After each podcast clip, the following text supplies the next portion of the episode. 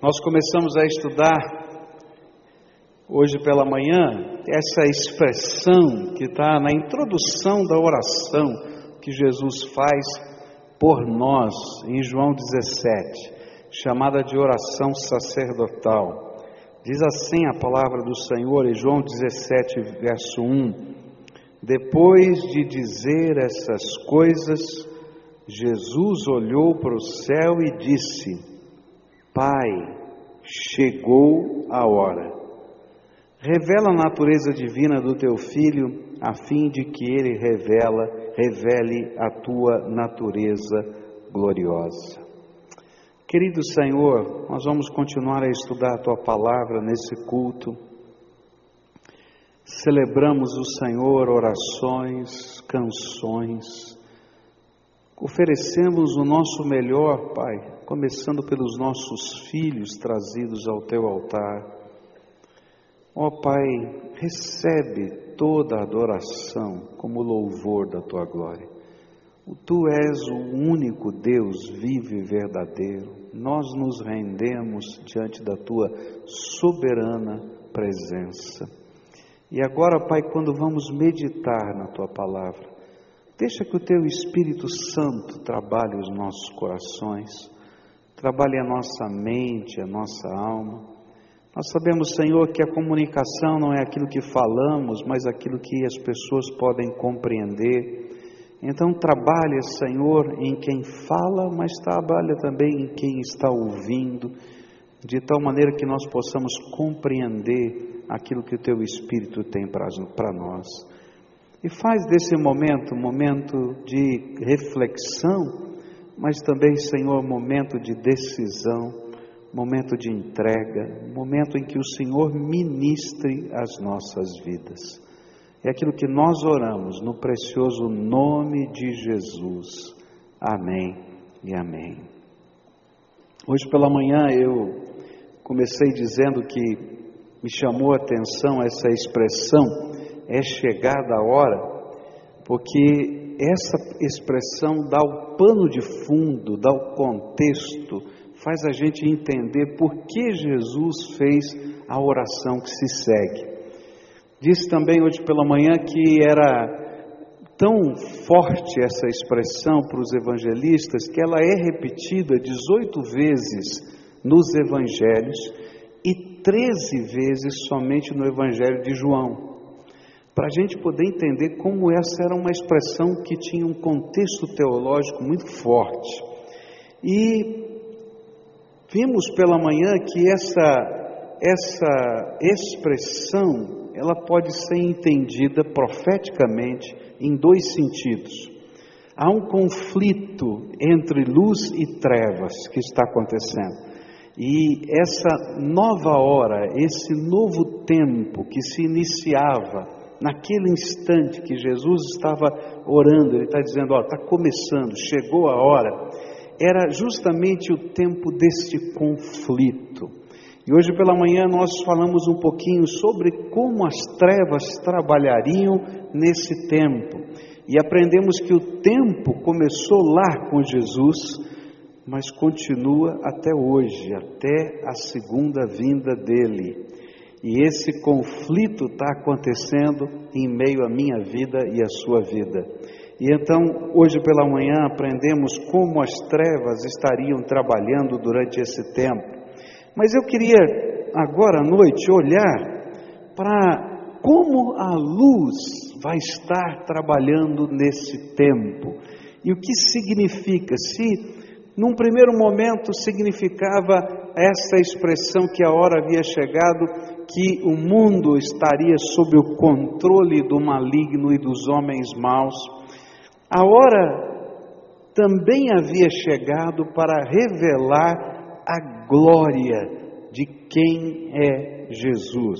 Isso a gente vai encontrar em João, capítulo 12, versículo 23, onde o Senhor Jesus diz assim: E então ele respondeu: Chegou a hora de ser revelada a natureza divina do Filho do Homem.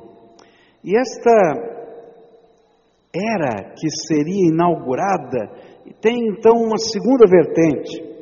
E pode parecer incrível diante de tudo que nós estudamos hoje pela manhã, mas seria a hora em que a glória de Jesus seria revelada ao mundo. E por isso a oração sacerdotal trata também não somente dos discípulos, mas do próprio Senhor que pede que a sua glória seja revelada. Mas a grande pergunta que fica é: como a glória de Jesus poderia ser revelada em meio à pressão da escuridão desse mundo, desses estratagemas todos que o levaram para a cruz, das perseguições que aconteceriam no meio do povo de Deus? E nós podemos obter essa resposta através das palavras proféticas de Jesus sobre esta hora. Como a glória de Jesus será revelada e está sendo revelada para nós. A primeira a primeira expressão da glória de Jesus pode ser antevista naquilo que Jesus profetizou num momento muito especial da sua vida com seus discípulos. Em Marcos capítulo 9, a Bíblia registra o momento da transfiguração de Jesus. A transfiguração de Jesus foi um momento muito especial, onde alguns discípulos, três discípulos que estavam em cima da montanha, tiveram uma antevisão, um prenúncio da glória do Senhor Jesus. A Bíblia vai dizer que quando eles subiram aquela montanha, a glória de Deus se revelou na pessoa de Jesus. Bom, é melhor a gente ler o texto. Marcos 9, a Bíblia diz assim, verso 2: Seis dias depois, Jesus foi para o Monte Alto e, levando consigo somente Pedro, Tiago e João, ali eles viram a aparência de Jesus mudar. A sua roupa ficou muito branca, brilhante, mais do que qualquer lavadeira seria capaz de deixar. Verso 7: Logo depois, uma nuvem os cobriu e dela veio uma voz que disse: Este é o meu filho querido, escutem o que ele diz. E aí os discípulos olharam em volta e viram somente Jesus com eles. E quando estavam descendo no monte, Jesus mandou que não contassem a ninguém o que tinham visto, até que o filho do homem ressuscitasse. E eles obedeceram a ordem, mas discutiam entre si sobre o que queria dizer essa ressurreição. O que a palavra de Deus vai dizer é que a glória do Senhor Jesus seria revelada na sua ressurreição. E ele profetizou como a glória seria revelada na ressurreição. E a aparência de Jesus, semelhante àquilo que ele seria na ressurreição, foi vista por esses três discípulos antes dele morrer. E ele disse: Olha, não contem para ninguém, porque a glória ainda vai ser revelada quando eu ressuscitar dentre os mortos. A Bíblia vai dizer que Deus revelou a glória de Jesus, ressuscitando dentre os mortos. E esta foi a compreensão dessa condição gloriosa de quem é Jesus. Ele não é só um profeta, ele não é só alguém, um professor da lei, ele não é apenas ah, um ser humano muito iluminado, ele não é o último eon das encarnações, ele não é um sábio, ele é o Deus que se fez homem, habitou entre nós e a sua glória foi revelada na ressurreição dos mortos, porque homem nenhum ressuscita, mas Jesus se levantou da morte, porque nem a morte pode deter o Rei da Glória. E essa é a glória do nosso Senhor. Por isso nós não adoramos um profeta, nós não adoramos um mestre ou um sábio, mas aquele a quem Deus revelou glória. E isso está em Romanos capítulo 1, versículos 2 a 4, onde a Bíblia diz assim: Há muito tempo essa boa notícia foi prometida por Deus, por meio dos seus profetas e escrita nas Escrituras Sagradas. Ela fala a respeito do Filho de Deus, o nosso Senhor Jesus Cristo, o qual, como ser humano, foi descendente do rei Davi, e quanto à sua santidade divina, a sua ressurreição provou com grande poder que ele é o Filho de Deus.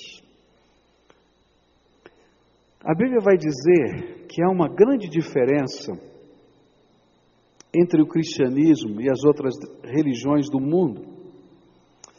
A diferença é que todas as religiões do mundo têm um grande professor, um grande orientador. Mas nenhum desses grandes professores ou orientadores nasceram virginalmente pelo poder do Espírito, nem tomaram nosso lugar na cruz através da morte, nem desceram Hades para tomar da Satanás as chaves da morte e do inferno, nem tampouco ressuscitaram dentre os mortos. E a glória de Deus foi provada, revelada, fazendo com que Jesus seja diferente de qualquer outro grande líder, porque ele ressuscitou dentre os mortos. Você pode imaginar o que, que aqueles discípulos sentiram quando viram Jesus ressuscitado? Quando puderam apalpar e dizer: Nós vimos ele morrer, nós vimos ele crucificar, nós vimos passarem a lança nele, nós ajudamos a enterrar, colocar lá no sepulcro, e depois ele saiu daquele sepulcro, aquela pedra foi movida pelo poder dos anjos, e ele está aqui falando com a gente, a gente está palpando. João vai escrever na, na sua primeira carta que aquilo que ele viu com os seus olhos, apalpou palpou com as mãos a respeito do Verbo da vida. Era isso que ele estava falando para nós. A glória do meu Salvador foi revelada. Ele não é só um professor da lei, ele não tem apenas uma série de ensinos para mim, ainda que eles sejam preciosos, mas ele é o Salvador, o Deus que se fez homem e habitou entre nós. A segunda coisa que a gente vai aprender sobre a glória de Jesus revelada se encontra ali também no Evangelho de João, e se não me engano, capítulo 12, verso 32, onde a Bíblia diz assim: E quando eu for levantado da terra, atrairei todas as pessoas para mim. Outra manifestação da glória de Jesus é o poder de atração de Jesus aos perdidos. Há algo sobrenatural e glorioso no poder de Jesus que nos constrange a buscarmos a sua face.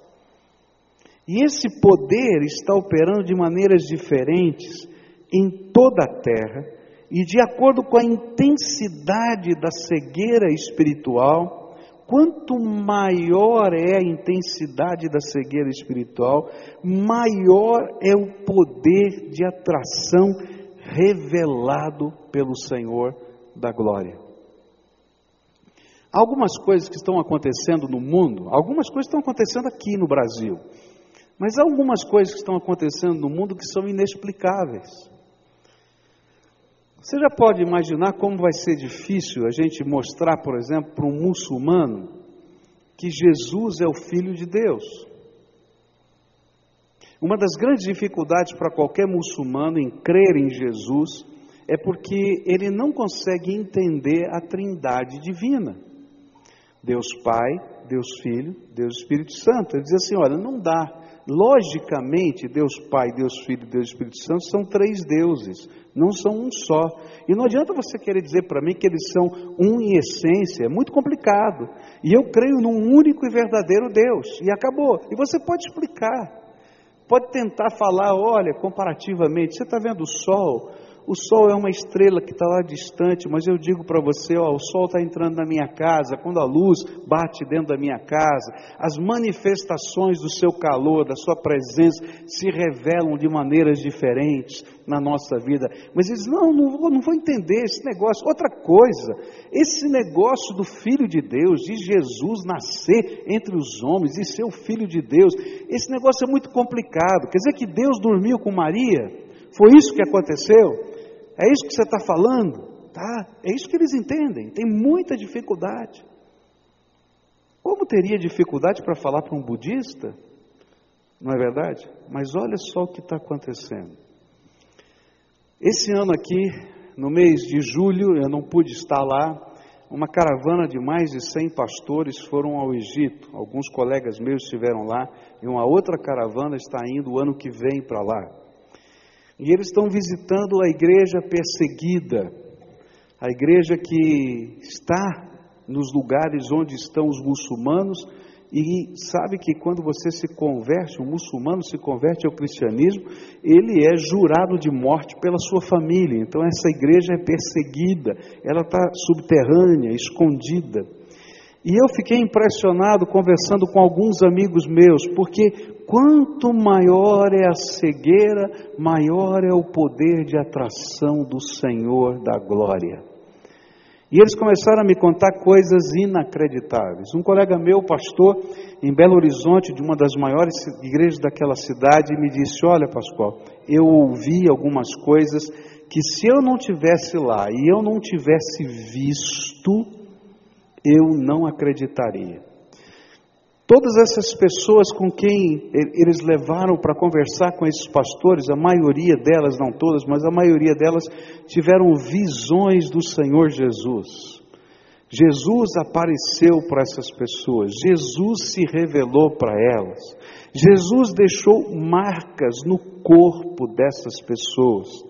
Tem uma moça que tem uma tatuagem da cruz que ela nunca fez no seu pulso e foi feita enquanto ela dormia, porque Jesus se revelou. Ela não acreditou que era Jesus. No dia seguinte ele apareceu de novo e disse assim: Vou deixar uma marca em você para você saber que fui eu que me revelei a você coisas tremendas, extraordinárias, conversões tremendas, porque a Bíblia falou que a glória de Jesus seria vista e ele se revelaria, e quanto maior a cegueira, maior o poder de atração.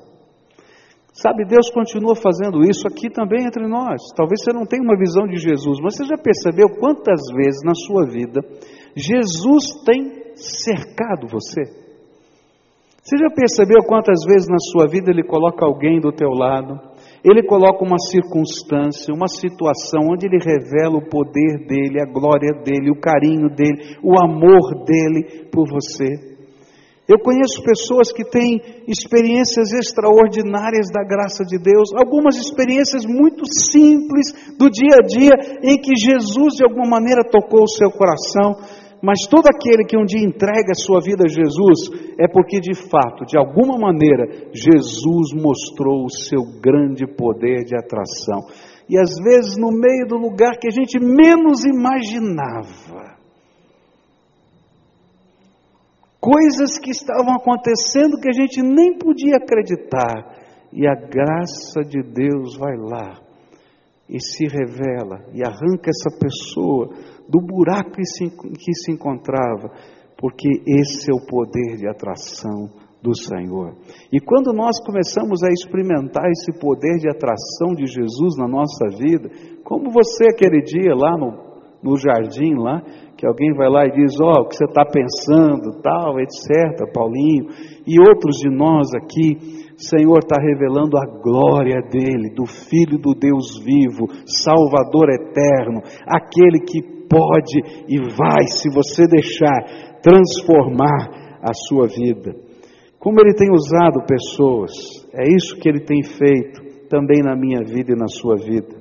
Uma outra maneira da glória do Senhor Jesus está sendo revelada nessa terra é através da adoração. A Bíblia vai dizer que quando chegasse a hora, e a hora já estava chegando, disse o Senhor Jesus, a adoração não seria feita num lugar específico da terra, mas ela seria feita em qualquer lugar desse universo e teria como base que o nosso espírito se rendesse à verdade de Deus. E é isso que está escrito em João 4, versos 21 em diante, onde diz assim: Jesus disse: Mulher, creia no que eu digo chegará o tempo em que ninguém vai adorar a Deus, nem neste monte, nem em Jerusalém. Ela estava disputando a religião dos samaritanos e a religião dos judeus. Qual religião está certa? Uma diz que a gente tem que adorar nessa montanha, outra diz que a gente tem que adorar lá em Jerusalém. Qual, qual é o lugar da adoração? E olha só que Jesus diz: vai chegar o tempo que não é nem aqui nem lá. E ele diz assim: mas virá o tempo, e de fato já chegou, em que os verdadeiros adoradores vão adorar o Pai em espírito e em verdade, pois são essas, são esses que o Pai quer que o adorem. Deus é espírito, e por isso os que o adoram devem adorá-lo em espírito e em verdade. Sabe como é que a glória de Jesus se revela? Quando a adoração ao Senhor está se processando. Você está vivendo um momento de adoração em espírito, convencido e dedicado à verdade do Pai. O Espírito de Deus se manifesta naquele lugar. E a glória de Jesus pode ser percebida naquele ambiente. Não importa onde você esteja, quem sabe no seu quarto, quem sabe dirigindo o carro, quem sabe num templo, quem sabe numa sala, a glória de Jesus enche aquele lugar. Eu estava na Turquia e nós fomos a um culto, eu e Cleusa, e uma igreja internacional, a gente podia colocar um fonezinho de ouvido e ouvir em inglês, ainda que o culto estivesse acontecendo em, em turco. E ali estava do meu lado uma senhora iraniana. Tinha várias pessoas de lugares diferentes do mundo, e estava do meu lado uma senhora iraniana. E eu não sei falar a língua dos iranianos, o farsi, eu não sei falar, né? E aquela senhora, num dado momento, conforme o jeito dela, a cultura dela, ela cobriu a sua cabeça com um véu, porque essa era a maneira que ela adorava no seu país. E no momento de oração, ela levantou as mãos aos céus e começou a adorar Jesus. Eu não entendi uma palavra do que ela falava. E as lágrimas dela corriam adorando Jesus. Mas, meus irmãos, o poder do Espírito Santo estava naquele lugar. E só do fato de a gente estar do ladinho daquela senhora, a gente podia sentir a glória de Jesus naquele ambiente. Você sabe do que eu estou falando?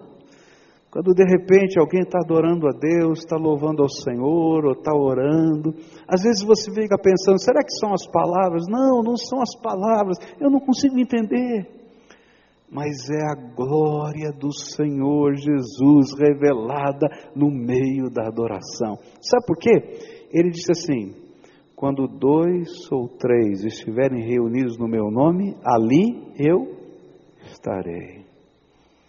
Quantas pessoas se convertem a Jesus simplesmente porque, num dado momento do culto, a gente começa a adorar? Já parou para pensar?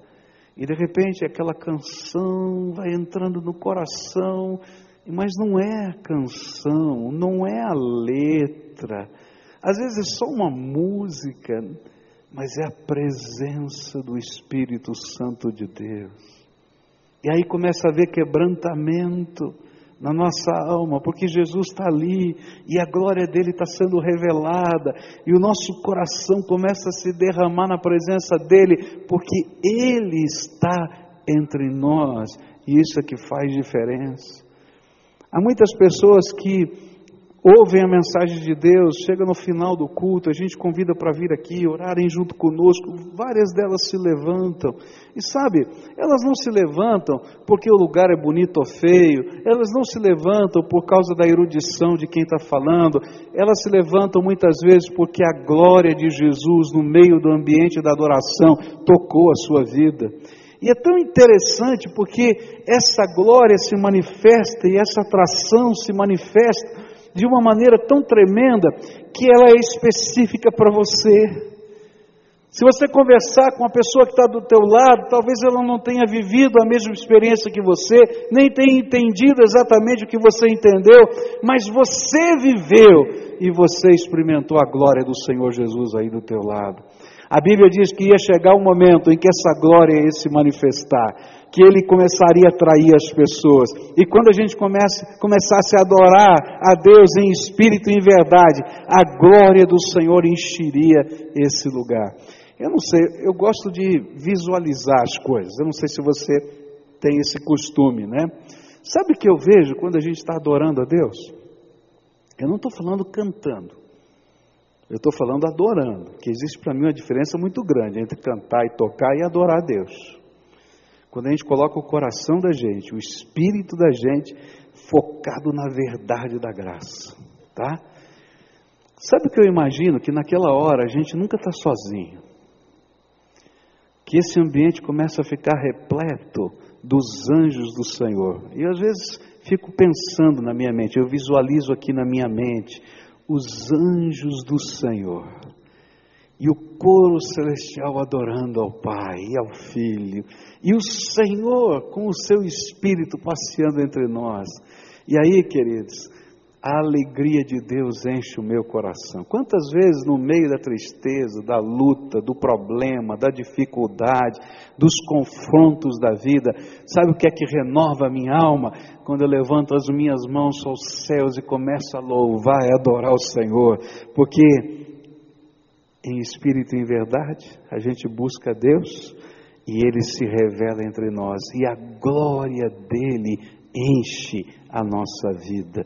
E quando a glória dele enche a nossa vida, queridos, a gente continua, porque a gente sabe que não está sozinho. E aí a gente sabe que não somente o Senhor está conosco, mas todo aquele secto do Senhor angelical caminha junto com a gente.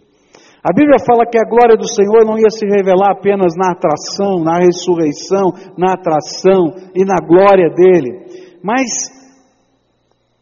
a glória de Jesus se revelaria no julgamento do mundo, que já está sendo processado na base do receber ou não receber as palavras de Jesus.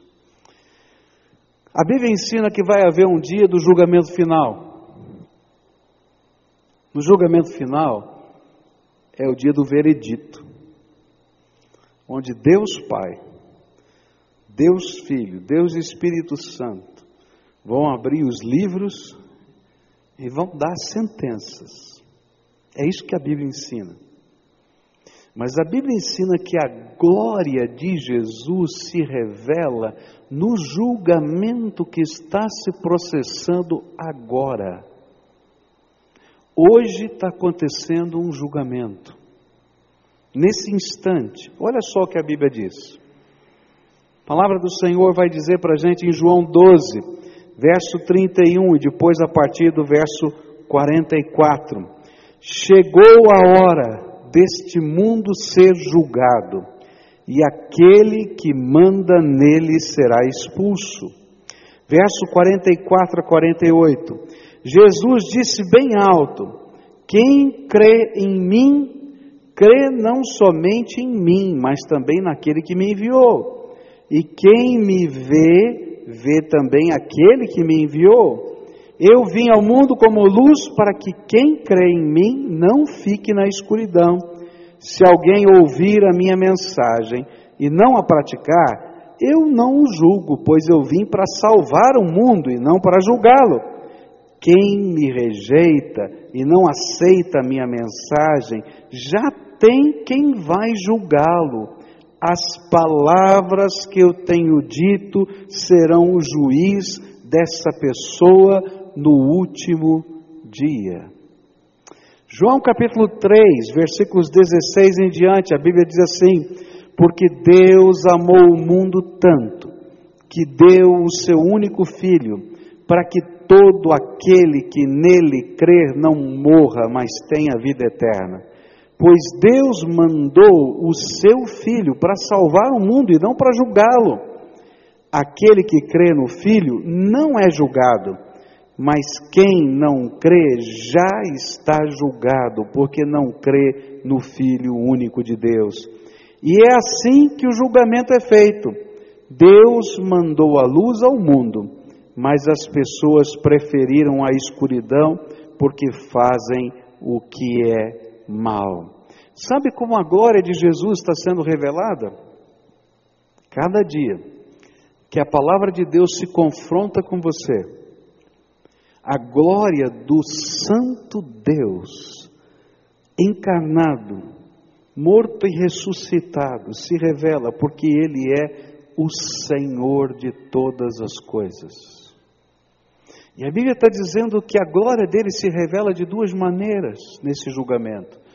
Todo aquele que crê nessa palavra, todo aquele que aceita Jesus para ser o Senhor absoluto da sua vida, Todo aquele, como a gente aprendeu hoje de manhã, que rejeita os ditames da escuridão, as filosofias desse mundo e aceita o jeito de Jesus, a maneira de Jesus, a graça de Jesus, o poder de Jesus, esse não é julgado, porque a graça de Jesus vem, ilumina a sua vida e sela com o Santo Espírito, e esse selo é garantia de que nós já fomos salvos, e esse Espírito testifica ao nosso espírito que nós somos filhos de Deus.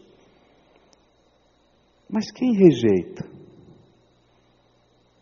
as palavras de Jesus, os atos de Jesus, já são juízes, porque rejeitaram o Salvador da sua vida.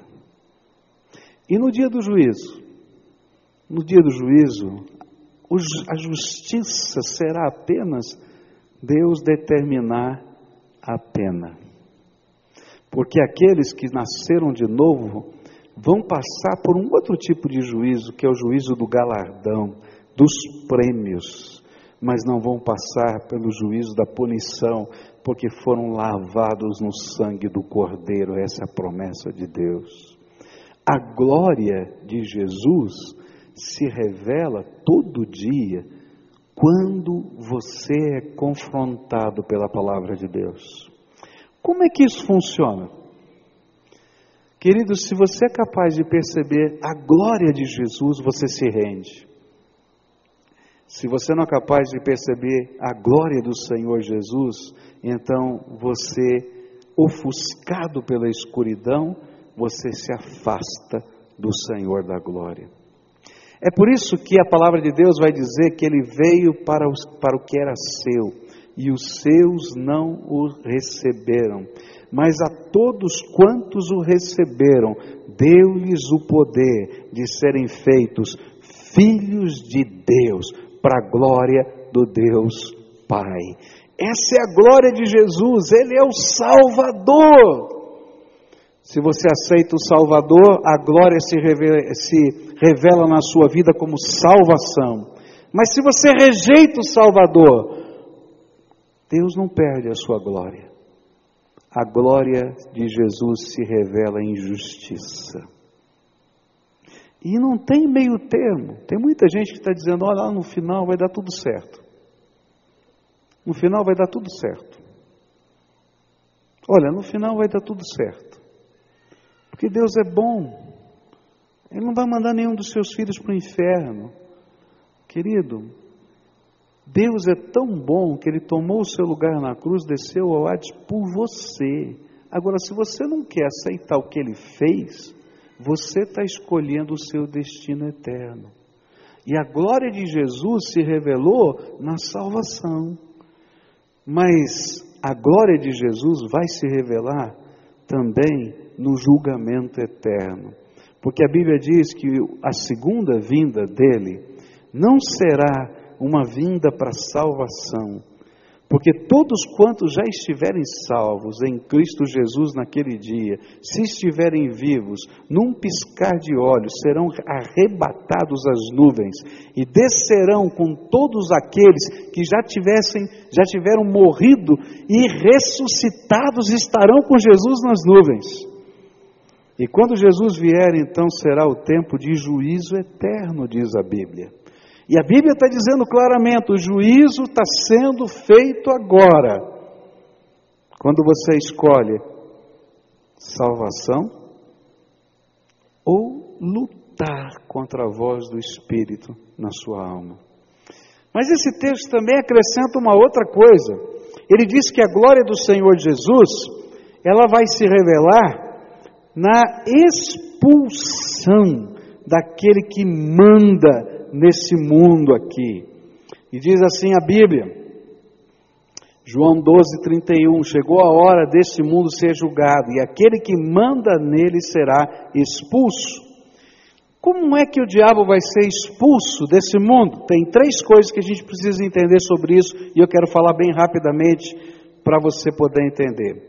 A Bíblia fala de três formas em que essa expulsão já está ocorrendo. A primeira forma é Satanás, por causa da morte e ressurreição de Jesus, ele foi expulso das regiões celestes onde ele podia transitar. Capítulo 1 do livro de Jó, versículos 6 e 7 diz assim: Ora, chegado o dia em que os filhos de Deus vieram apresentar-se perante o Senhor, veio também Satanás entre eles. E o Senhor perguntou a Satanás: De onde vens? E Satanás respondeu ao Senhor, dizendo: De rodear a terra e de passear por ela. Olha a paciência de Deus. Deus é tremendo, né? Deus é tremendo. Eu hoje de manhã expliquei que Deus tinha um plano secreto para salvar o homem, que só o Pai e o Filho conheciam, mas ninguém, nenhum anjo do céu conhecia. Como é que o homem podia ser salvo?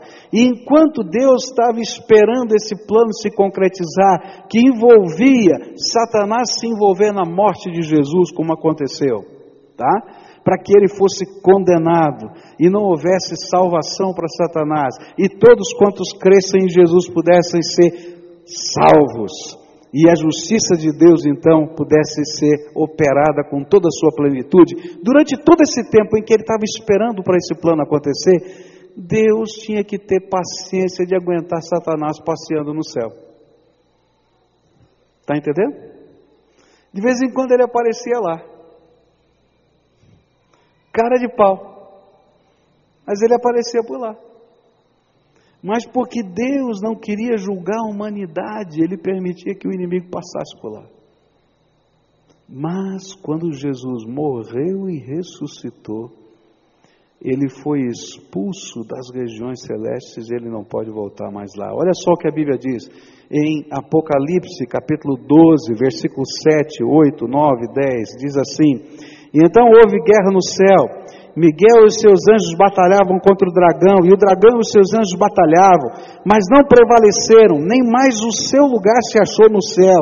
E foi precipitado o grande dragão, a antiga serpente, que se chama o diabo e Satanás, que engana todo mundo, foi precipitado na terra, e os seus anjos foram precipitados com ele. E então ouviu uma grande voz no céu que dizia: Agora é chegada a salvação e o poder e o reino do nosso Deus e a autoridade do seu Cristo, porque já foi lançado fora o acusador de nossos irmãos, o qual diante de nosso Deus os acusava dia e noite.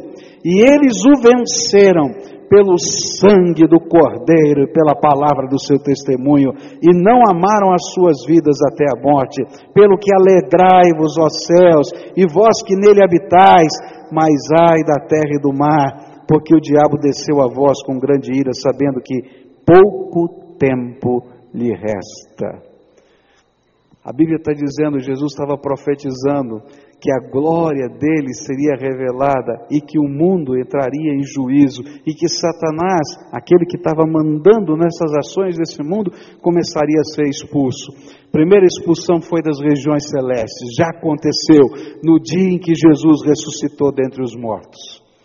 Miguel e os seus anjos disseram: agora chega, pode ir embora daqui, você não entra mais porque a salvação já foi decretada a todo aquele que nele crê e você não tem parte nela. Mas a Bíblia fala que há uma segunda maneira como Satanás está sendo expulso. Um segundo lugar de onde ele está sendo expulso é da vida e dos lugares onde o reino de Deus se implanta. Lucas capítulo 10, verso 17 diz assim: os 72 voltaram muito alegres e disseram a Jesus: Até os demônios nos obedeciam, quando pelo poder do nome do Senhor nós mandávamos que saíssem das pessoas. E Jesus respondeu: De fato, eu vi Satanás cair do céu como um raio. Escutem, eu dei a vocês poder para pisar cobras e escorpiões e para, sem sofrer nenhum mal, vencer a força do inimigo. Porém, não fiquem alegres porque os espíritos maus lhes obedecem, mas sim porque o nome de cada um de vocês está escrito no céu. Colossenses capítulo 1, versos 12 e 14 diz assim: Agradeçam com alegria ao Pai, que nos tornou capazes de participar daquilo que Ele guardou no reino da luz para o seu povo. Ele nos libertou do poder da escuridão e nos trouxe em segurança para o reino do seu Filho amado. É Ele quem nos liberta e é por meio dele que os nossos pecados são perdoados. Sabe como é que Satanás está sendo expulso? Quando ele entra na minha vida. A Bíblia fala que não há lugar neutro. Ou eu estou do lado de Deus, ou eu estou do lado de Satanás, mesmo sem saber. Ou eu estou no reino das trevas, ou eu estou no reino da luz.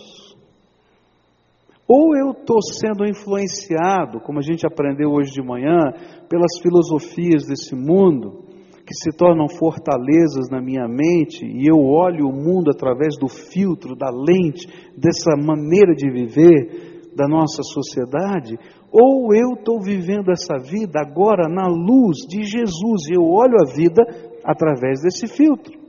E como é que o inimigo então está sendo expulso? É quando o reino de Deus entra na minha vida. Quando o reino de Deus entra na minha vida, esse poder da escuridão cai, essas vendas caem, e eu começo a perceber a vida com os olhos da graça de Deus.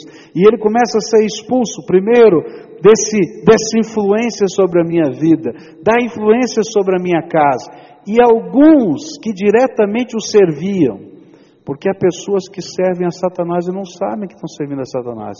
Há uma série de cultos dentro da nossa cultura brasileira e nas culturas mundiais que, na verdade, nada mais são do que invocar demônios para habitarem a sua vida.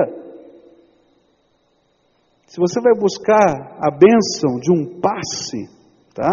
Não são espíritos desencarnados que vêm para tocar em você ou falar com você. São demônios disfarçados em anjos de luz. Alguns nem tão disfarçados. Porque se você for fazer uma oferenda para Exu, todo mundo sabe o que é Exu. Não é verdade? E se você for num terreiro de Umbanda, a primeira oferenda sempre que é dada num terreiro de Umbanda é para Exu. Senão ele não deixa fazer mais nada. Pode perguntar para qualquer um. Primeira coisa que Deus faz é invadir ali, limpar. E quando a luz entra, as trevas batem em retirada. Mas sabe, não é somente na minha vida que acontece, na minha casa vai acontecer isso. Uma casa que se dobra aos pés de Jesus é casa bendita. A graça do Senhor Jesus vai estar naquela casa. Você vai dobrar os seus joelhos e a bênção de Deus vai estar sobre a sua casa. Eu ouvi já várias vezes aqui e em outros lugares de famílias que tinham problemas, né? Paulinho mesmo falou, ficava ouvindo os demônios falar, mas quando ele entrava na casa dos pais dele, ele dizia: vou ficar do lado de fora, porque aquela casa era bendita. Deus é tremendo. Eu já vi muita gente sendo liberta dos poderes da, das trevas pessoas endemoniadas, libertas pelo poder de Jesus, porque Satanás bate em retirada. Mas a Bíblia diz mais: que não é somente na minha vida, na minha casa, mas em todos os lugares onde a gente deixa o reino de Deus entrar, os valores do reino de Deus entrar, começam a haver mudanças tremendas, porque Satanás bate em retirada. Uma das marcas dos avivamentos é a transformação social. Porque quando começa a haver verdadeira e genuína conversão, transformação de valores, transformação de vida, a sociedade deixa de ser influenciada por essas filosofias que destroem a família e a vida, e a graça de Deus impera naquele lugar. Mas há uma terceira maneira como Satanás vai ser expulso.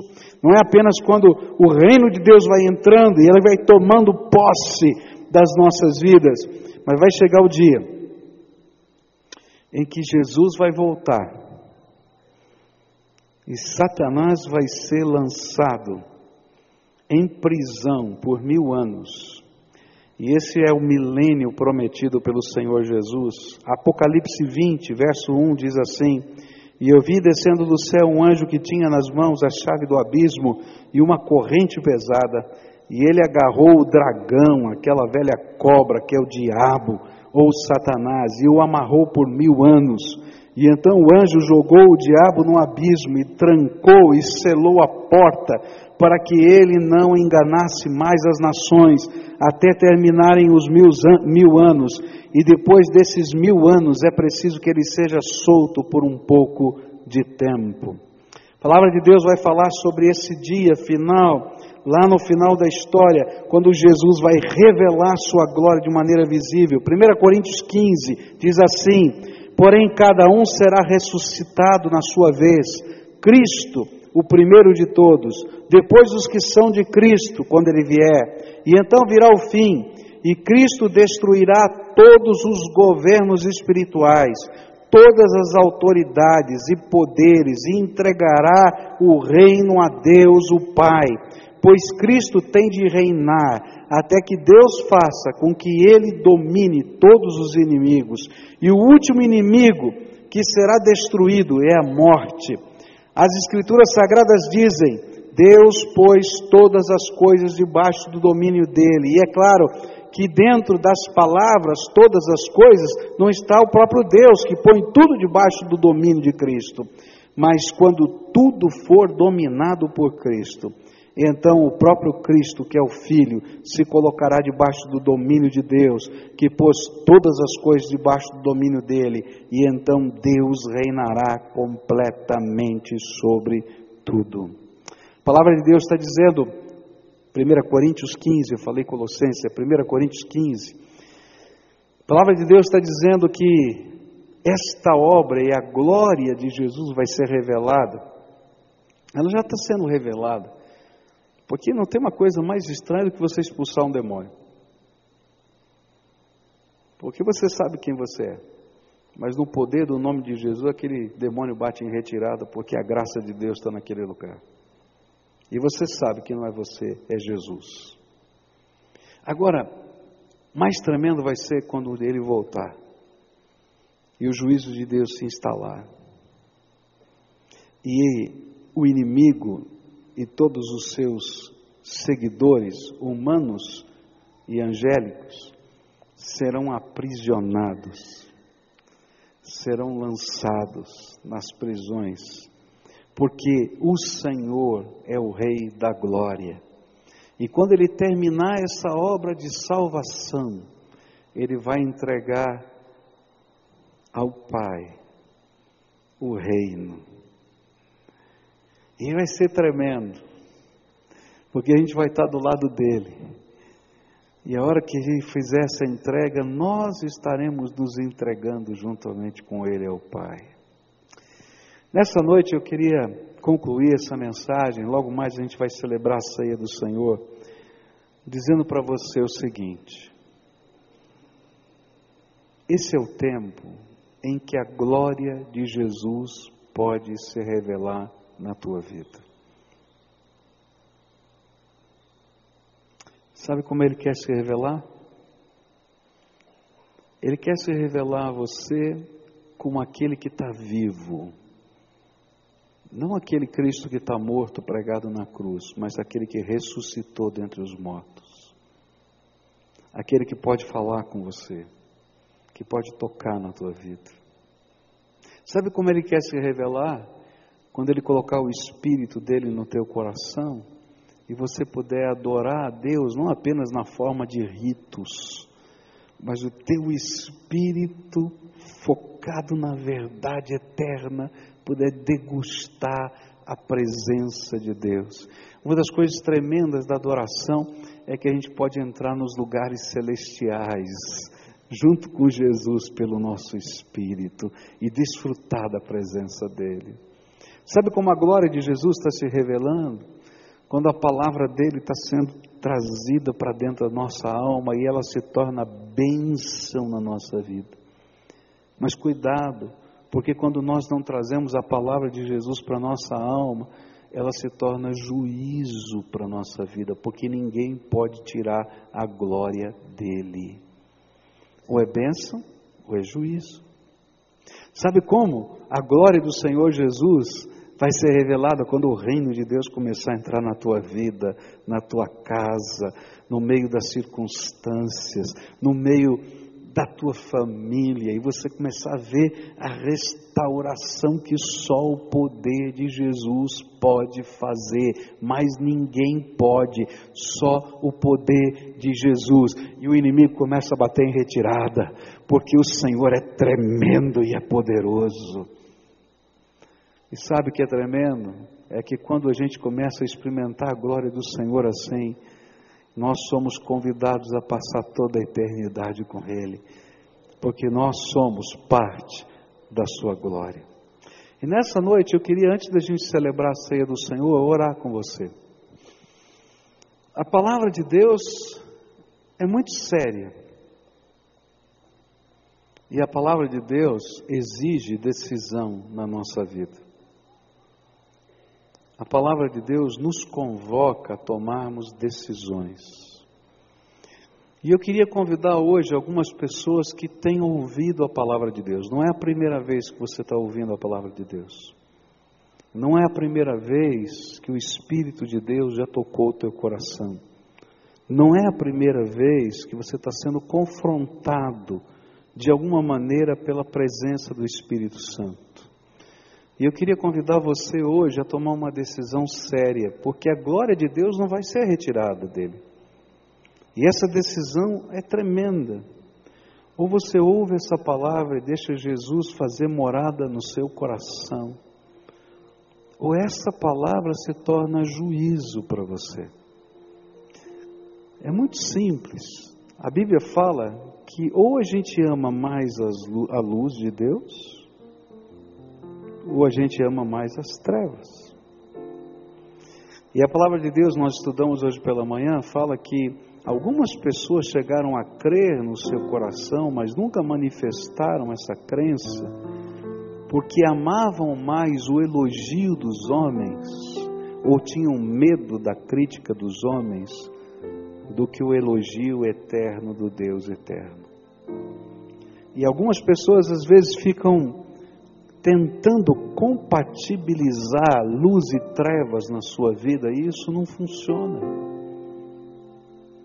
Isso é a tentativa da religião, onde eu coloco Jesus num nicho, num lugar alto da minha casa, faço reverência para Jesus, mas não deixo Jesus ser o Senhor dos valores da minha vida. Quando eu saio daquele lugar, eu continuo vivendo exatamente como eu vivia antes. Isso não funciona, porque não há comunhão entre luz e trevas. Hoje eu queria convidar algumas pessoas que queiram se render a Jesus. Está entendendo o que eu estou falando? Olha, Jesus, eu tenho tentado compatibilizar as coisas e eu vi pela tua palavra que não funciona. E eu preciso da graça do Senhor, da tua salvação, da tua presença, da tua palavra, do teu poder, da tua força na minha vida.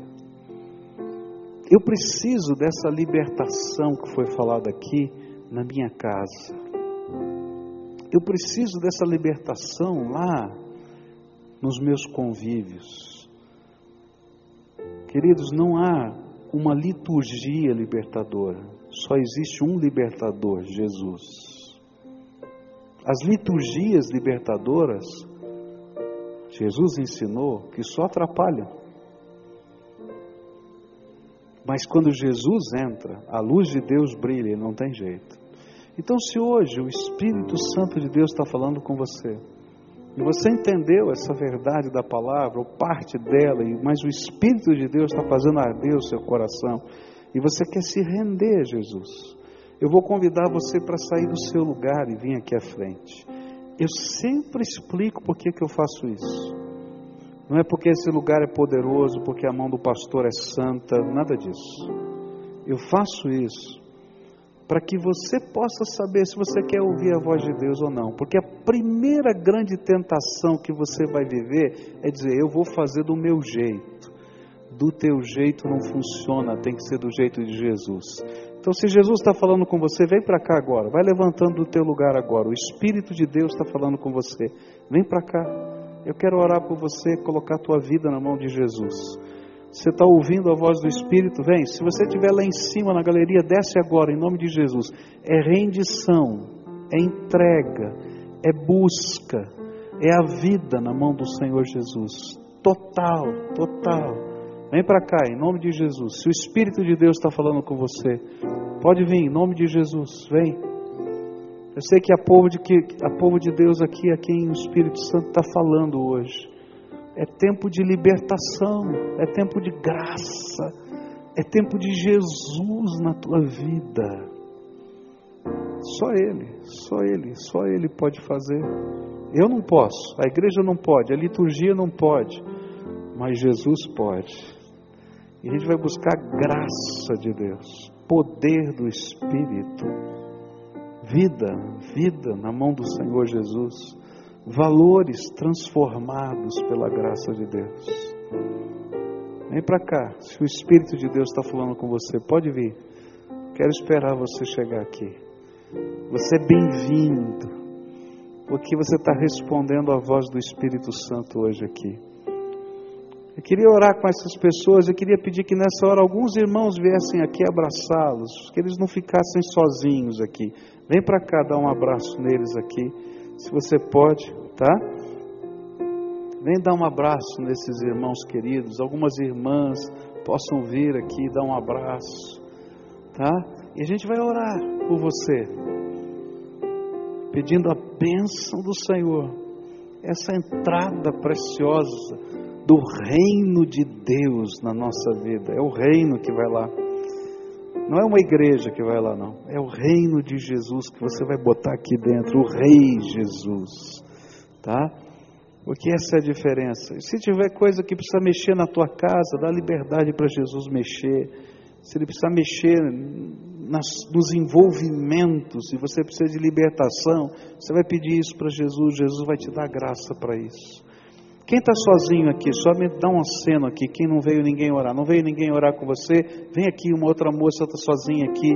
Quem vem orar? Vem aqui você de azulzinho mesmo, pode vir, vem aqui, vem ajudar a gente aqui a orar, tá? Quem mais? Tem aqui mais ali uma senhora, um jovem que está ali, tá? Vem orar com eles, isso, isso, tá bom? Tá? Agora, a primeira oração eu não posso fazer, só você. Está sozinho? Não, está acompanhado, né? A primeira oração eu não posso fazer, só você pode fazer. É uma entrega, tá? Então você vai dizer com as tuas palavras: Senhor Jesus, eu abro a porta do meu coração. E eu quero pedir para o Senhor entrar. Que o Senhor seja o dono da minha vida o dono dos meus valores. E se tem alguma coisa que o inimigo tem colocado para atrapalhar, que o Senhor arranque fora, porque eu quero viver só para o Senhor. Entra na minha vida, Senhor, entra na minha vida, faz um milagre dentro de mim, Senhor. Eu preciso do Senhor, eu quero experimentar o Teu reino na minha vida. Entra na minha casa, Jesus, fala para Ele, porque a nossa casa precisa experimentar do Teu reino. Me ajuda, Senhor. Agora quero orar por você. Senhor Jesus, tudo quanto falamos está na Tua palavra. Nós praticamente só lemos a Bíblia aqui hoje. Eu quero te pedir, Senhor Jesus, Revela o teu poder mediante a tua palavra. E que essas pessoas sejam agora seladas com o Santo Espírito da promessa. E que o inimigo bata em retirada agora em nome de Jesus. E que todo o poder das trevas, da destruição, comece, Senhor, a ser arrancado e que a glória do Salvador comece a brilhar nesses corações, que a alegria da salvação esteja sobre eles, que o poder da restauração do que está quebrado comece, Senhor, a operar pelo Senhor, pelo Teu Espírito na vida deles. Senhor Jesus, não permita que isso seja só uma parte litúrgica do culto mas faz desse tempo a invasão do reino de Deus na nossa vida. Vem, Jesus, invade com o teu reino, invade com o teu reino. É aquilo que nós te pedimos no teu precioso nome. Amém e amém. Fica de pé, querido, fica de pé, tá? E ó, fica de pé, todo mundo agora, fica de pé. Levanta a tua cabeça em nome de Jesus, tá? Olha para cá um pouquinho, tá? Tem lição de casa. É, o negócio aqui é sério. Tem lição de casa. O reino a gente tem que cultivar dentro da vida da gente. Separa um tempo na tua vida. Eu não sei, não põe muito grande que você não vai cumprir. Põe alguma coisa que você pode, tá? Arruma um lugar que seja só teu. Não sei onde, tá? Hoje, por exemplo, eu desci para orar no carro, porque foi o lugar mais tranquilo que tinha. Fiquei lá trancadinho no carro orando, né? Você vai separar um momento todos os dias e vai dizer assim: Eu quero que Jesus reine na minha vida. Você vai falar com Ele, vai ler a tua Bíblia, tá? Se você não tem uma Bíblia, fala lá na integração, eu vou te dar uma Bíblia de presente, tá? O que você vai fazer é cultivar a presença de Jesus. Ele é o Senhor, Ele é o Salvador. Ele, não é um lugar, é Ele. Deixa Ele falar com você. Nós queremos ser seu irmão. O que, que é um irmão? Aquele que caminha junto, tá? Mas essa caminhada é tua com Jesus. E é Ele que vai derramar a graça dele sobre a tua vida, tá bom?